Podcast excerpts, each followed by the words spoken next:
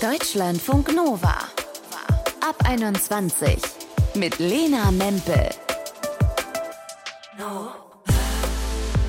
Hi ihr Lieben, schön, dass ihr am Start seid. Verknallt, verliebt und zack, verpartnert. Vielleicht sogar irgendwann verheiratet, wenn man Bock drauf hat. Das ist so die Traumvorstellung beim Daten. Zumindest, wenn es einem dabei um was Festes geht. In der Realität ist es allerdings nicht ganz so einfach. Mal ist man selber auf Wolke 7 und die andere fühlt es einfach nicht. Mal ist es gegenüber schockverliebt und ihr müsst leider abservieren. Unangenehme Situation, in der viele dann auch irgendwie rumeiern. Oder am allerschlimmsten einfach gar nicht mehr antworten und sich so leise von der Bildfläche schleichen. Aua. Wie geht ein Korb mit Stil? Fair und trotzdem eindeutig. Das klären wir in dieser Ab 21. Und bevor wir uns Tipps von Flirtcoach Horst Wenzel holen, machen wir hier aber erstmal eine Runde Storytime mit Max. Er moderiert den SWR-Podcast Doktorspiele über Liebe, Sex und Dating und kennt sich aus mit Körben in beiden Richtungen. Hey Max. Hallo, guten Tag. Wann musstest du das letzte Mal einen Korb geben?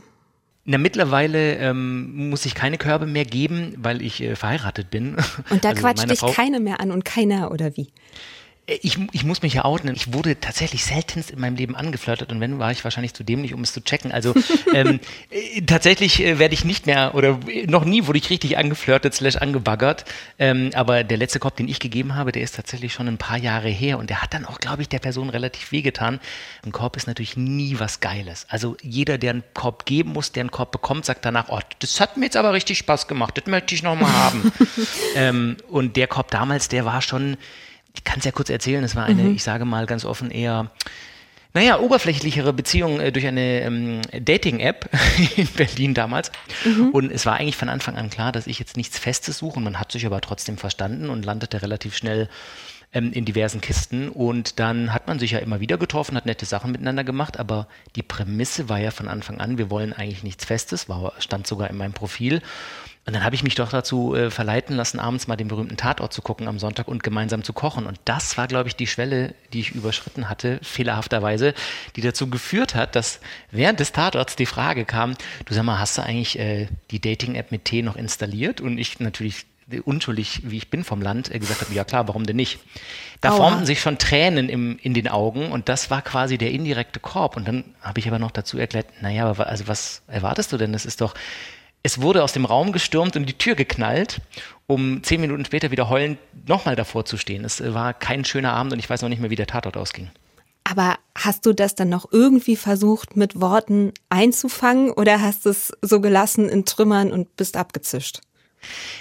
Ich habe tatsächlich einfach ganz normal erklärt, du, sag mal, ich verstehe nicht ganz so das Problem. Also das war ja von Anfang an quasi das Setting für unsere Zus Zusammenkünfte. Das klingt sehr technisch, ähm, aber ich, deswegen verstehe ich nicht ganz so, warum jetzt die große Enttäuschung da ist. Offensichtlich verstehen wir uns gut, aber zum jetzigen Zeitpunkt würde ich jetzt nicht sagen, dass wir Boyfriend und Girlfriend sind. Also ja, das war schon schwierig. Wobei ich natürlich auch zu meiner eigenen Entschuldigung sagen muss, die Erklärung für den Korb an dem Abend habe ich ja schon mit dem Profiltext in der Dating-App gelegt, in dem ich gesagt habe, ich suche nichts Festes. Also der Korb, den hätte man schon kommen sehen können. Wie bist du denn im Nachhinein damit umgegangen, dieses Gefühl in dir zu tragen, dass du einem Menschen wehgetan hast? Es ist furchtbar. Also niemand möchte ja jemandem mit Absicht wehtun für mich selber habe ich es natürlich damit entschuldigt, ich habe es ja nicht mit Absicht gemacht. Ich habe ja, für mich war ja in meiner Welt klar, ich habe es klar kommuniziert, aber das ist ja oft das Problem mit Sender und Empfänger. Für mich war das klar, dass das jetzt nur, ne, wir haben ein bisschen Spaß und verstehen uns auch gut und können auch gerne viel Zeit miteinander verbringen, aber es wird nichts Festes. Bei ihr kam natürlich nach dem dritten, vierten Date offensichtlich an und dann Kochen und Tatort. Bei ihr kam dann eben an, okay, da könnte jetzt wirklich was Festeres draus werden was ja auch hätte sein können. Aber jemandem weh zu tun, das ist nie geil. Und das hat mich tatsächlich auch noch so ein bisschen beschäftigt. Ich habe jetzt gesehen, ich habe noch ihre Nummer und sehe ab und zu diesen WhatsApp-Status. Sie ist auch verheiratet und hat auch ein Kind. Insofern, alle sind glücklich geworden. Jetzt hast du ja gesagt, du hast selber auch schon mal Körbe bekommen. Und manchmal gibt es ja auch schon den Schritt vorher, man findet jemanden toll, spricht den einfach auf der Straße an und dann zack, bumm, nee. Hattest du so eine Situation schon mal? Ich habe tatsächlich noch nie jemand auf der Straße einfach so angesprochen. Äh, das würde ich mich tatsächlich nie trauen. Das, oder habe ich auch nie gemacht. Ähm, aber ich habe durchaus schon Körbe bekommen, auch schmerzhafte. Das ist äh, tatsächlich wahr. Plauder mal ein bisschen aus dem Nähkästchen. Was war der Schlimmste? Der Schlimmste zog sich, und jetzt werden alle sagen, hä, was, was ist das denn für ein Korb? Der Schlimmste zog sich tatsächlich über mehrere Jahre. Ähm, ich lernte jemanden kennen, da habe ich in Hamburg gewohnt damals und ähm, habe jemanden kennengelernt auf einer Party und fand diese Frau unglaublich fantastisch und habe sie dann äh, ganz stalkermäßig auf damals noch Facebook äh, gefunden und habe ihr dann dort geschrieben und habe gesagt, hey, ich fand dich total nett. Da habe ich mich wirklich getraut, aber es war ja auch nur digital, wollen wir nicht mal einen Kaffee trinken gehen? Und dann kam schon in der ersten Antwort eigentlich der Korb ihrerseits, der da hieß, du, ich bin total busy, ich schreibe gerade mein, meine Uni-Arbeit äh, zum Abschluss und ich, ich habe eigentlich gar keine Zeit.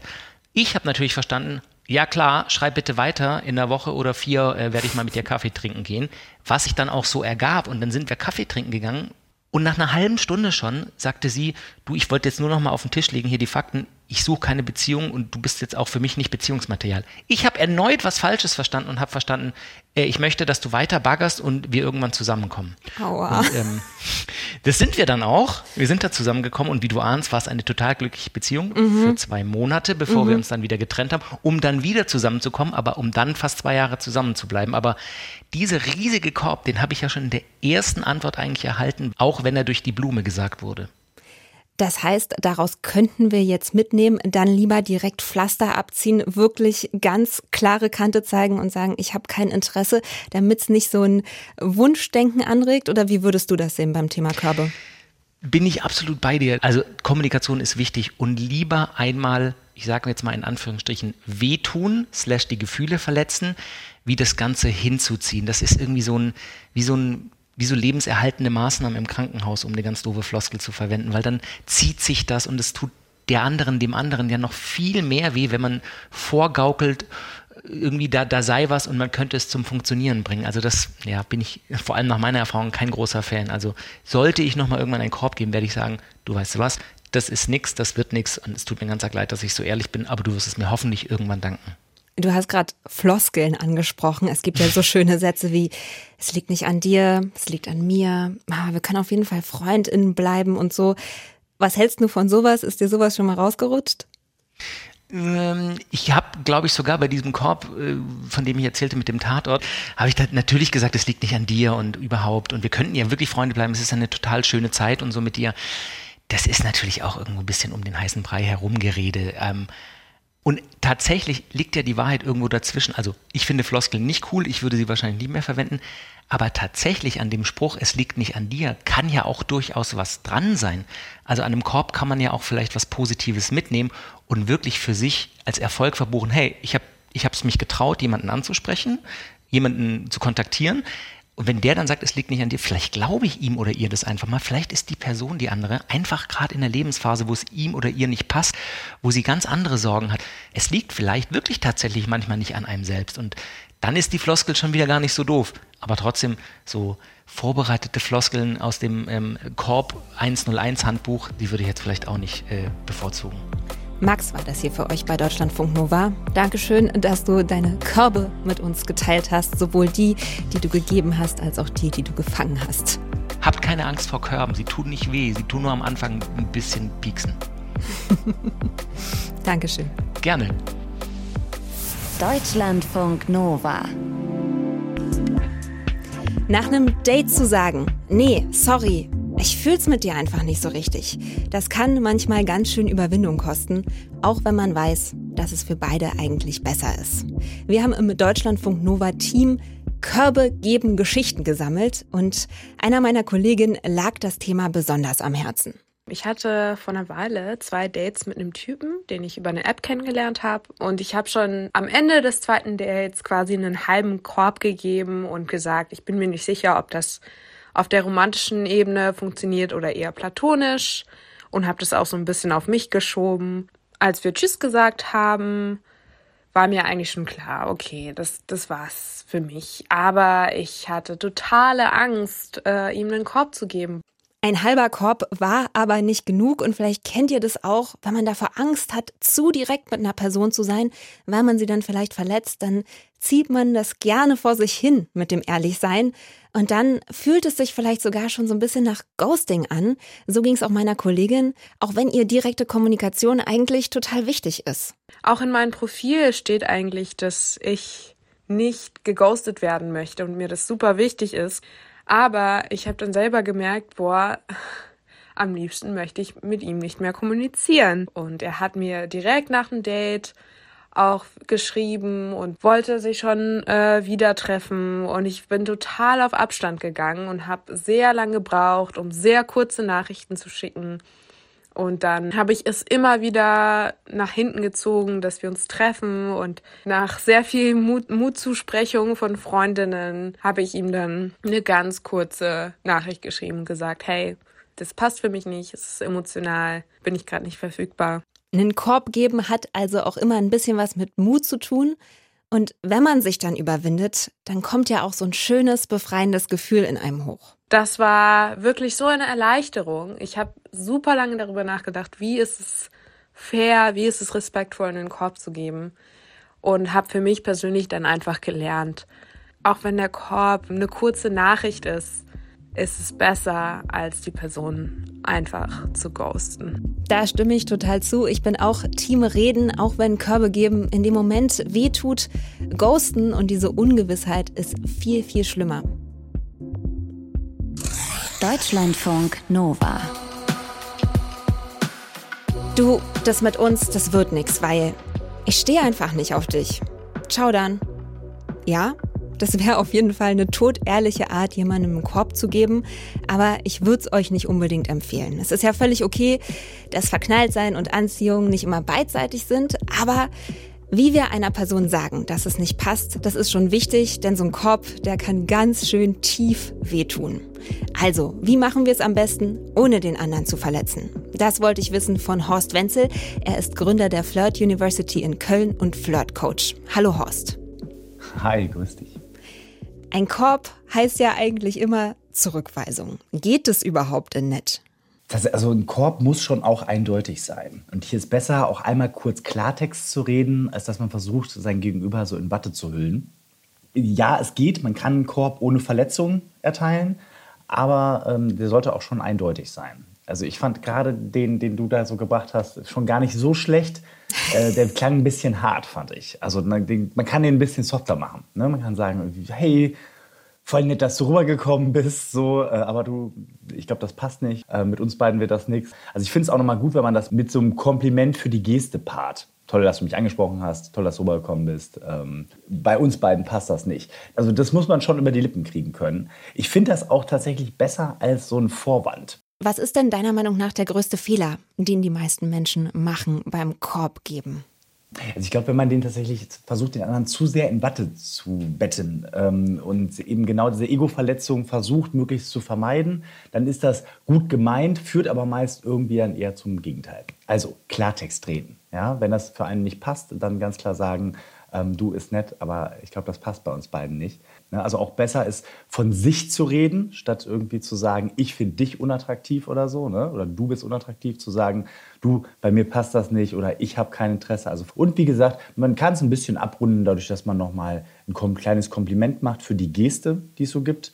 Ähm, ne? Danke, dass du rübergekommen bist. Danke, dass du, dass du, mich angesprochen hast. Das erinnert mich so ein bisschen an dieses äh, Feedback-Sandwich-Schema. Positiv, negativ, positiv. Also ein rhetorischer Trick, um das Ganze ein bisschen abzumildern. Was ich mich dann aber frage, wie stelle ich denn trotzdem sicher, dass sich die andere Person nicht zu große Hoffnung macht? Wir haben ja auch mit Max gesprochen, der auch eine Geschichte erzählt hat, wo er einfach ja, gehört hat, was er hören wollte. Und wenn man verschossen ist, ganz ehrlich, ist kompliziert.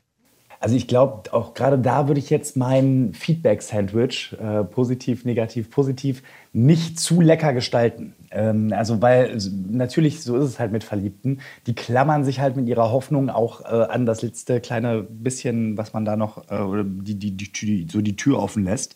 Ähm, Wichtig ist aber bei einem äh, richtigen Korb die Tür auch einfach wirklich mal zu schließen. Nicht sozusagen, ja, wahrscheinlich bin ich nicht interessiert. Ne? So, dann lässt man eine Tür offen, natürlich. Und dann ist es auch unfair dem anderen gegenüber, weil dann macht er sich natürlich auch noch Hoffnung.